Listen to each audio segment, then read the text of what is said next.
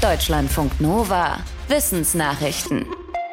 Wenn wir im Herbst die Uhren nicht zurückstellen würden, könnte das möglicherweise Leben retten. Zu diesem Schluss kommt ein Forschungsteam aus den USA.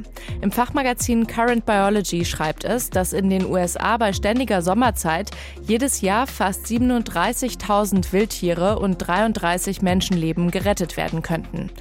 Für die Studie haben die Forschenden Daten zu Unfällen aus den Jahren 2013 bis 2019 ausgewertet, die Auskunft darüber gaben, ob ein Tier in den Unfall verwickelt war und zu welcher Uhrzeit der Unfall passiert ist.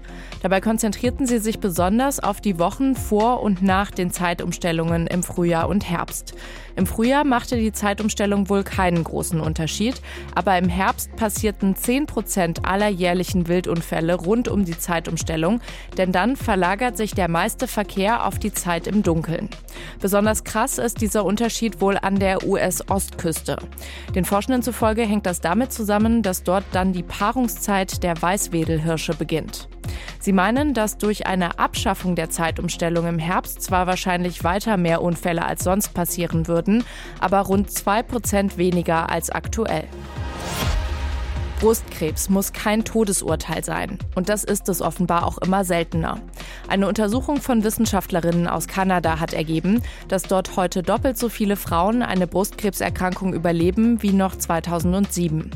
Die zugrunde liegenden Daten stammen aus den jährlichen Statistiken der kanadischen Krebsgesellschaft. Daraus geht hervor, dass seit 2007 rund zwei Prozent der Frauen in Kanada eine Brustkrebsdiagnose bekommen haben und davon 86 Prozent bis heute überlebt haben. Allerdings zeigen die Daten auch, dass viele Behandlungsmittel, die dazu beitragen, dass mehr Frauen Brustkrebs überleben, kurz- und langfristige Nebenwirkungen mit sich gebracht haben. Und die können das Risiko aus anderen Gründen zu sterben erhöhen, zum Beispiel Herzkrankheiten, Schlaganfälle, Alzheimer oder Leberversagen. Das wiederum führt den Forscherinnen zufolge zu weiteren Kosten im Gesundheitssystem. Plastik vermüllt die Umwelt und verrottet nur extrem langsam. Schneller und besser gehen soll das mit Bioplastik, aber auch das hält sein Versprechen nur in den wenigsten Fällen. Forschende aus Großbritannien haben in einer landesweiten Studie Müll aus Biokunststoffen untersucht, den man den Herstellern zufolge im eigenen Komposthaufen entsorgen kann. Zum Beispiel Kaffeebecher, Essensverpackungen oder Müllbeutel. Die Daten für die Untersuchung kamen aus dem Big Compost Experiment in Großbritannien. Dabei sollten Menschen Bioplastikstücke in ihrem Komposthaufen vergraben und dann dokumentieren, ob und wie schnell sie verrotten. Es zeigte sich, dass 60 Prozent des Bioplastiks auch nach zwei Jahren noch nicht vollständig zerfallen war. Da viele mit der Komposterde den eigenen Garten düngen, landet das Plastik zwangsläufig im Boden. Die Forschenden kommen zu dem Ergebnis, dass man Bioplastik besser nicht auf dem heimischen Kompost entsorgen sollte. Gletscher gibt es zum Beispiel in den Dolomiten, am Kilimanjaro und im Yellowstone Nationalpark, aber womöglich nicht mehr lange. Ein Bericht der UNO-Kulturorganisation UNESCO geht davon aus, dass bis 2050 ein Drittel der Gletscher in Welterbegebieten verschwinden wird, wegen der Klimaerwärmung. Demnach schmelzen aktuell jedes Jahr 58 Milliarden Tonnen Eis an insgesamt 18.600 Gletschern. Seit dem Jahr 2000 immer schneller, weil die CO2-Emissionen so hoch sind. Das könne in Zukunft unter anderem dazu führen, dass Millionen Menschen durch den ansteigenden Meeresspiegel vertrieben werden. In dem Bericht steht aber auch, dass zwei Drittel der Welterbegletscher noch gerettet werden können. Und zwar, wenn die Erderwärmung auf maximal 1,5 Grad im Vergleich zum vorindustriellen Zeitalter begrenzt wird. Das ist nach Meinung von Fachleuten nur noch möglich, wenn politisch radikal umgesteuert wird.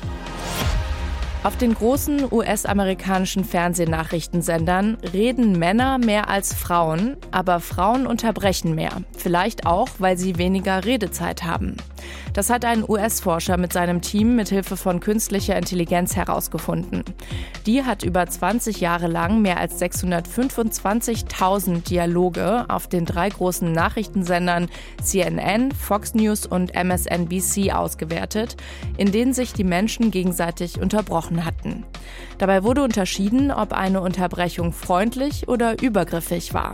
Also ob jemand zum Beispiel unterbrach, um der redenden Person zuzustimmen oder um das das Wort an sich zu reißen. Es zeigte sich, dass Frauen andere zwar öfter unterbrachen, aber auch öfter auf freundliche Weise. Die Forschenden hoffen, dass ihre Methode in Zukunft in Echtzeit bei Talkshows oder Debatten angewendet werden kann, um übergriffiges Verhalten transparent zu machen. Es habe sich nämlich gezeigt, dass die Zahl der übergriffigen Unterbrechungen in den letzten 20 Jahren mehr geworden ist.